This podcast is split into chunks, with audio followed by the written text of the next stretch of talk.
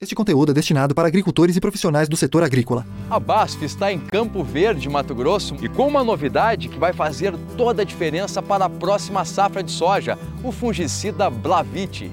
Ensaios que a gente conduz é, na propriedade mostram perdas de até 12, 13 sacos com a mancha-alvo. O Alexandre comprovou na prática a eficiência do Blavite contra a mancha-alvo e também a ferrugem asiática ele me garante com que eu consiga ter o máximo de potencial produtivo para aquilo que a gente investiu em adubação, em nutrição, em genética e me sinto plenamente seguro com relação ao resultado que vou obter e inclusive a recomendar para outros produtores. Com uma barreira dupla contra os fungos, ele reúne em uma só ferramenta uma composição inovadora. Ele esse ano é o carro-chefe de toda a minha produção.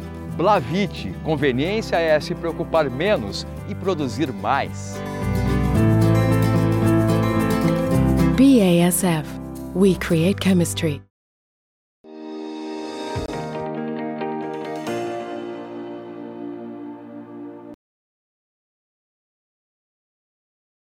Olá, muito boa tarde a você que está conectado com a gente aqui no Notícias Agrícolas, esperando pelas informações lá de Chicago.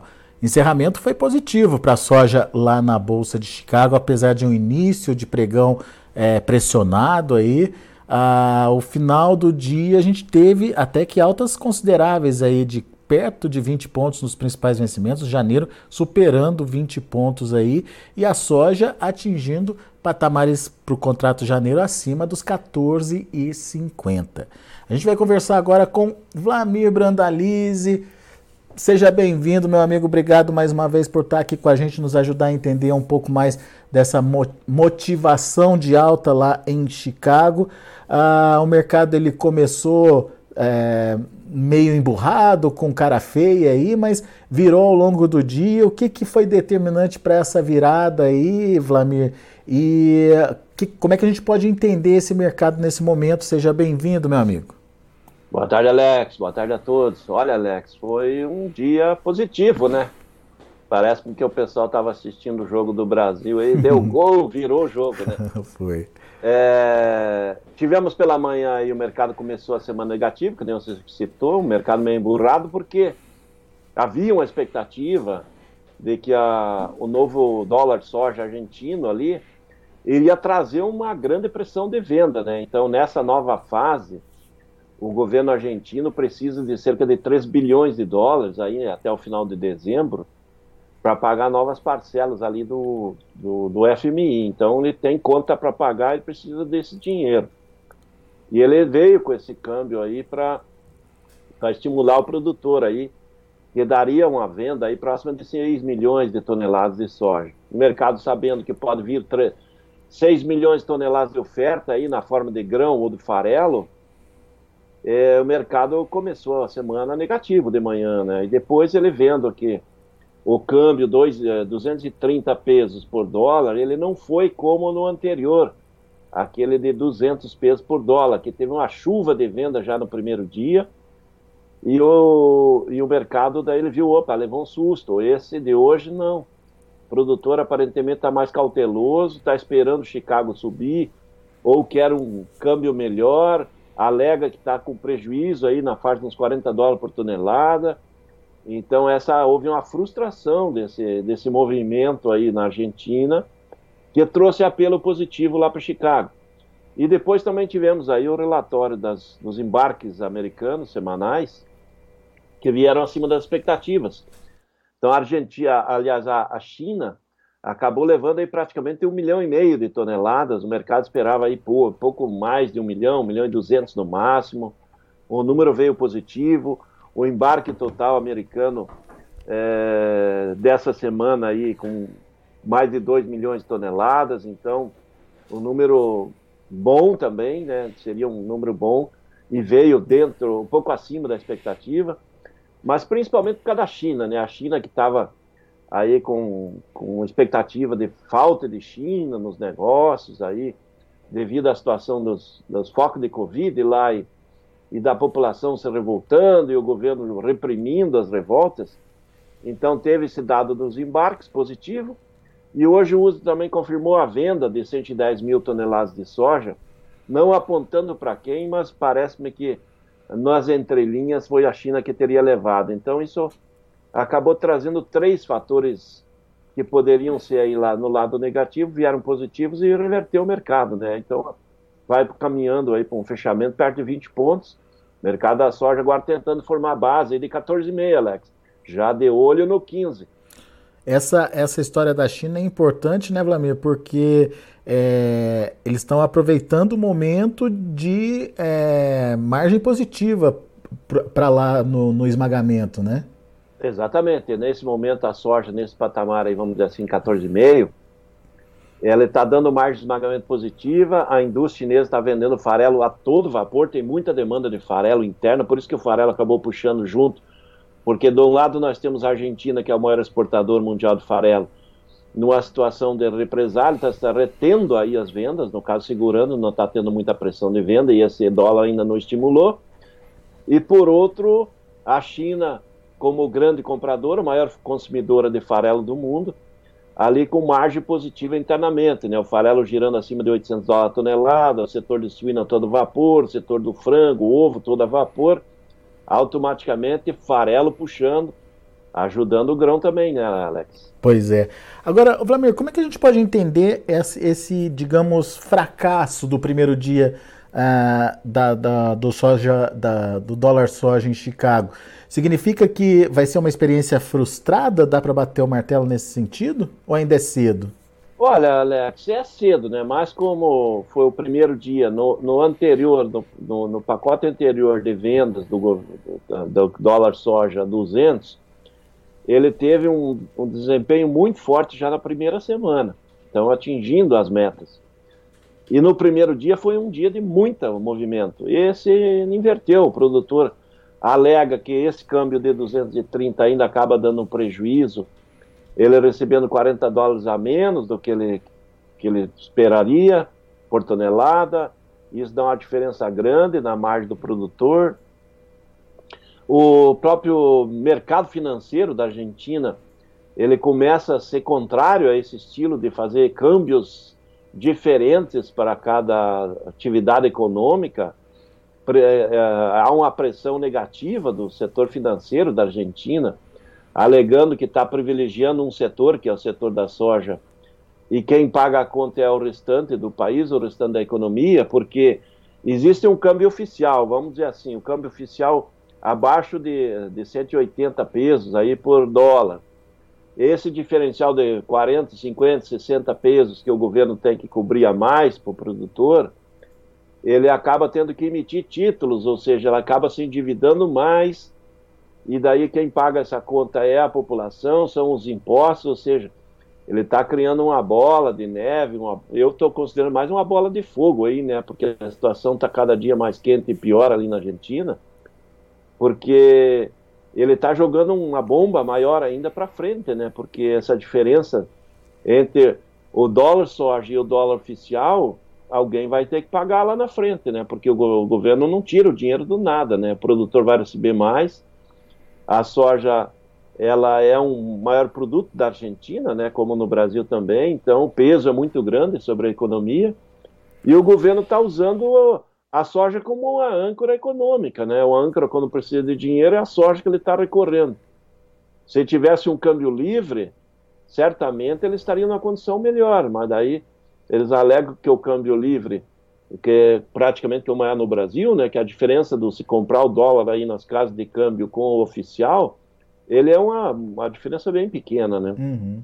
E na Argentina, em função da retenção do câmbio aí, o governo controlando o câmbio, para controlar a inflação, que a inflação já está na faixa de 100% ao ano, ele não, não permite o câmbio livre, porque se largar o câmbio livre hoje, que está entre o paralelo 330, vamos supor que está agora, essa semana, e o oficial 170, 180, inflação explode, então você, né? você teria um câmbio aí, quando dá o equilíbrio, na faixa de 250, 270. O primeiro impacto é aumentar a inflação, é. né, Alex? Porque aumenta o preço dos produtos internos, aumenta trigo, aumenta carne, aumenta os derivados da soja internamente, aumenta a inflação e aumenta o custo dos produtos importados, né? Então acaba complicando toda a economia. É complicada a situação deles, Alex. Pois é. Agora, o segundo fator que você citou, os embarques, a demanda melhorando lá para a soja americana. É, é um novo momento para o americano? De, dá para dizer que o programa de exportação deles vai deslanchar a partir de agora, Vladimir?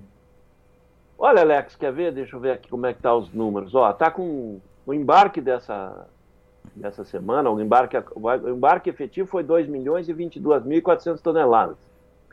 Um pouco menor que a semana passada. A semana passada tinha sido um embarque muito forte, né? 2 milhões e 425. Mas ele veio um, um, embarque bom, né? Acima da expectativa que o mercado esperava, né? Porque a China, nas últimas semanas, ela não tem atuado agressivamente uhum. naquelas compras diárias de 300, 400 mil toneladas por dia. Não tem aparecido isso aí. Ela tem comprado aqueles, aquelas compras abaixo de 100 mil toneladas, que elas não são divulgadas pelo USDA, né? Na, nos relatórios diários. Então, esse embarque aí de acumulado agora já está com 19 ponto, quase 19,3 milhões de toneladas. Ele vinha muito atrasado do ano passado, né? O ano passado estava com 21, no ano passado, nesse momento, era 21 milhões e 400. Então está acabando recuperando um pouco. Então o ritmo dos embarques está melhorando. Então o mercado de Chicago está gostando disso. Lembrando que a safra desse ano é menor que a safra do ano passado também. Então a tendência é que o embarque ele vai ser menor, né? Não vai ter o mesmo volume. Então isso acabou animando o mercado, né? Porque o embarque veio bom, acima de 2 milhões de toneladas, num ano que a safra é menor que o ano passado, né? Agora, como é que a gente entende daqui para frente o mercado, Vlamir? Tem fôlego para novas altas lá em Chicago?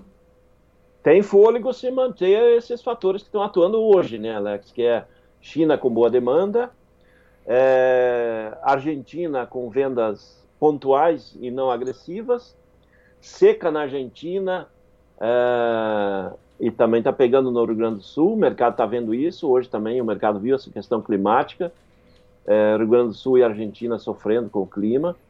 É, e por que o Rio Grande do Sul? Porque o Rio Grande do Sul ele produz aí mais que o dobro do que a produção do Paraguai, né? Então veja, o estado brasileiro tem uma, um peso muito grande.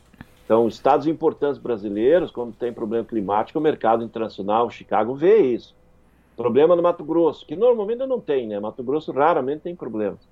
Mas é o maior estado produtor aqui nosso, e é o maior estado produtor de soja do mundo, como estado individual, né? É, mas o Rio Grande do Sul tem um peso muito importante, porque constantemente aí o Rio Grande do Sul sofre com o clima. O ano passado sofreu com seca, perdeu bastante, perdeu mais de 10, 12 milhões de toneladas de soja.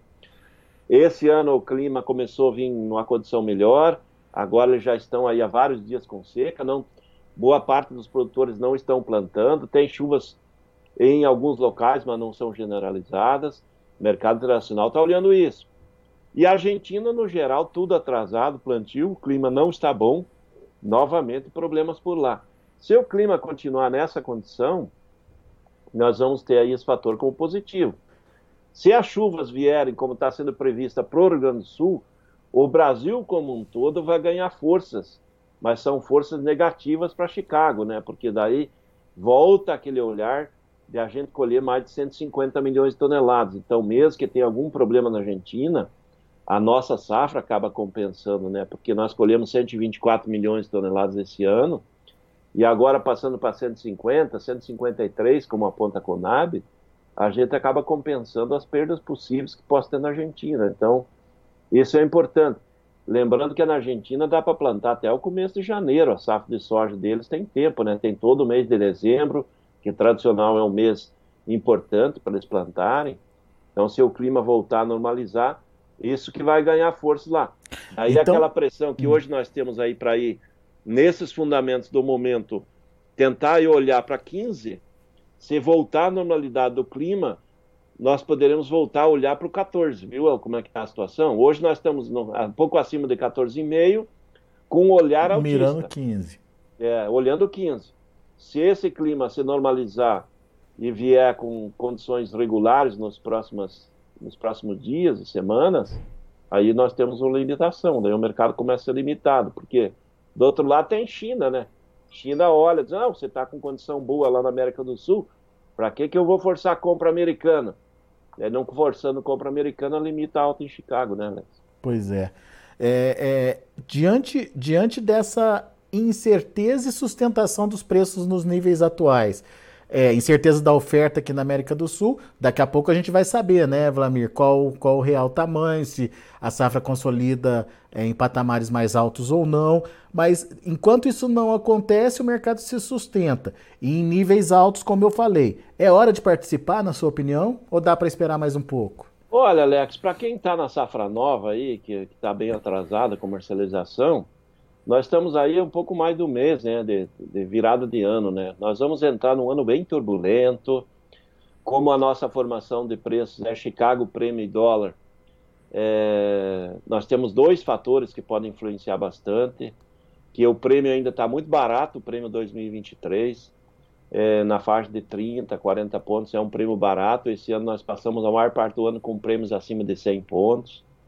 Nós temos um dólar aí que esse novo governo aí ele não sabe que rumo vai tomar, ele é um governo bem diferente do que foi em 2003, quando assumiu a primeira vez, que pegou a economia brasileira muito tranquila, pegou a economia mundial muito tranquila, com um boom de commodities, mercado mundial naquela época estava muito investidor, agora nós estamos ainda em fase de pandemia, dá para ver todos esses problemas na China, tem a guerra ali na Ucrânia, tudo atrapalhando, não vai ser fácil desse governo aí administrar aí um navio que é o navio Brasil, né? Então isso vai trazer turbulências para o dólar. Então o produtor está jogando uma comercialização aí para frente, boa parte vai deixar para o ano que vem, porque tem muita coisa para acontecer, né, Alex? Então é, o produtor pode conseguir pegar dólar até mais alto e como grande parte da conta do produtor é paga em reais aqui dentro, é maquinário, é, é insumos internos, certamente ainda tem muito a mudar. E quem já não vendeu até agora já perdeu as melhores oportunidades. Né? O ano já teve boas oportunidades. Hoje nós estamos no Porto a 186, aí o spot, talvez 187, agora no, na parte da tarde, né? no final com a alta de Chicago. Mas está muito distante, né? Nós já, já, já rodou nos portos aí na faixa de 200 reais, né? No Lobinho. Então agora a tendência, mercado cair muito mais que está, dificilmente. Mas alguma chance de alta aí para frente pode ter. Então, o produtor está naquela, agora cuidar melhor da safra e comercialização, vamos devagar e sempre aí já. Esperou até agora, pode esperar um pouco mais aí que ele tem condição, né? Porque agora o mais importante é cuidar direito da safra, né? Uhum. Isso é verdade. Agora, ô, ô Vlamir, mas quando a gente olha basicamente a comercialização da safra nova, ela não está atrasada? E qual que é o risco disso, Vladimir? Exatamente, aí tem que ter um alerta para o produtor, né? Uh, nos nossos cálculos, cerca de 23% da safra brasileira, 2023, ela foi negociada. Historicamente, nesse período de final de plantio, a comercialização está entre 35% e 40%. Nós estamos aí um pouco mais de metade do que é o normal. Nós estamos indo, talvez, para a maior safra da história, de 150 milhões de toneladas. É muita soja para ser colhida. E o produtor tem como obrigação, o, alerta nosso, não deixar para vender na boca da colheita, porque na boca da colheita vai ter muita gente querendo vender e nós vamos poder ter problemas com, com, com logística, com transporte, problemas com armazenagem, é, portos aí que não tem capacidade para embarcar tudo que a gente quer no mesmo momento. Tudo isso pode ser fator negativo ali naquele mês de março, abril. Então, aquele produtor que está jogando para frente a comercialização, não deixe para vender na hora. Eu tenho dívida para pagar lá no começo de abril. Talvez seja um momento que vai ter muita oferta de soja e esse momento talvez não seja favorável. Por isso que a gente está alertando o produtor, né? Ou negocia antes essas contas, pelo menos faz essa, essas, essas trocas, ou, ou faz caixa para vender, para pagar essas contas aí, ou compra de insumos futuros, ou aguarda para vender depois aí da colheita com mais calma na sequência, que aí sim o mercado pode estar tá melhorando para frente, né, Alex? Mas é um ano de, de muito acompanhamento de mercado e é um ano de muito risco, né? Vai ter um, é um ano de bastante riscos aí da área política, econômica. Pois é. A parte da safra é uma super safra que está vindo e é uma, uma, carência de logística, de, de, armazenagem. Temos vários vários obstáculos que vai ter em 2023. E daí todo produtor sabe onde o calo aperta, né? Onde que começa aí a, a atrapalhar o negócio dele. Então precisa ficar atento, participar nas oportunidades de negócio que ele tiver aí e depois ver como é que o mercado vai se comportando daqui adiante. Mas quando a gente olha para os preços hoje, Vladimir, eles estão muito diferentes daqueles preços é, em reais, pelo menos, é, que o produtor teve ao longo do ano? Olha, o produtor já vendeu aí, vamos dizer assim, soja a 10, 15 reais melhor que hoje. É, né? É, ele já, vamos dizer assim, perante os melhores momentos e agora, ele já teve condição de vender 10% acima. E agora ele não está no fundo do poço, não está nos menores momentos do ano. Mas ele está bem longe dos melhores, né? Então essa é a condição, né? O produtor que, que, que vendeu ali no meio do ano, no mês de julho, agosto, ele conseguiu níveis até perto de 195 reais em alguns lugares do Brasil. Hoje nem, nem o Porto paga isso. Né? Mas a tá diferença. 186. Desculpa, Vladimir, Pode quanto? falar. Não, quanto que está no Porto? Hoje é 186 no Porto, né?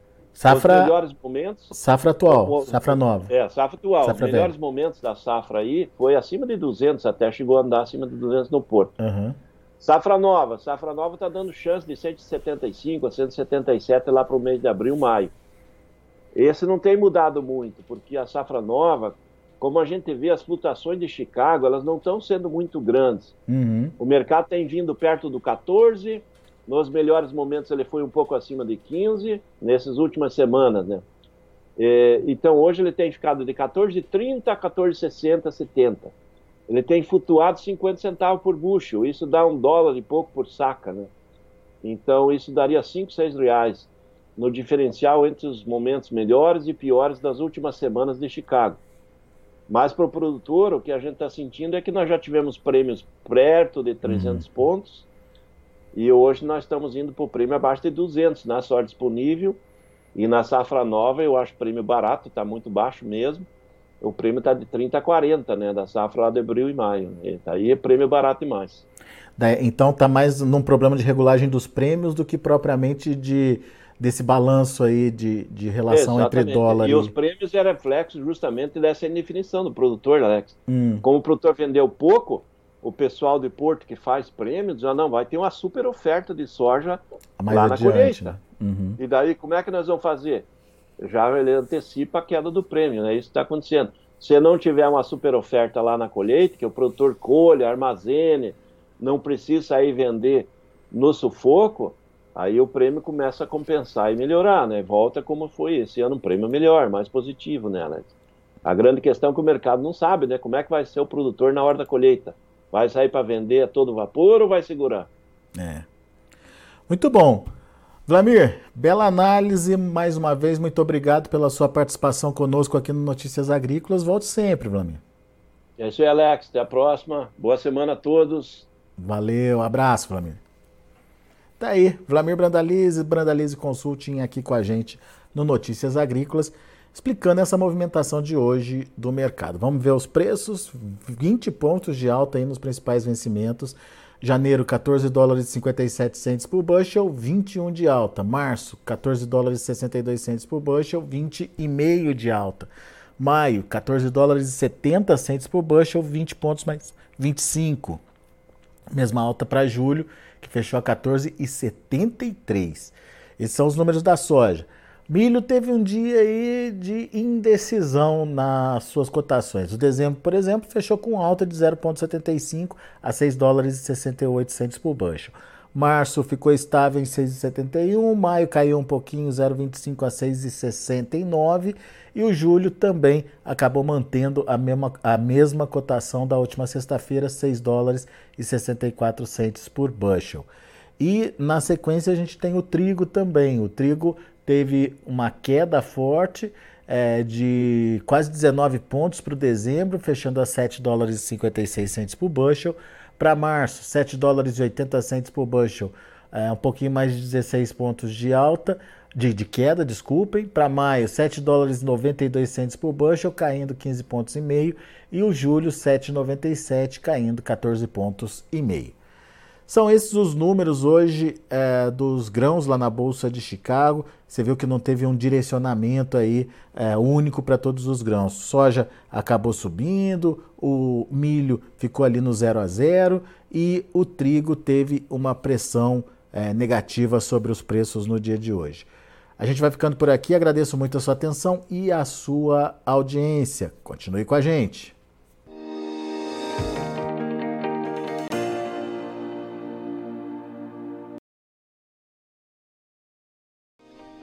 Se inscreva em nossas mídias sociais. No Facebook, Notícias Agrícolas. No Instagram, arroba Notícias Agrícolas. E em nosso Twitter, arroba Norteagri. E para não perder nenhum vídeo, não se esqueça de nos acompanhar no YouTube e na Twitch Notícias Agrícolas Oficial.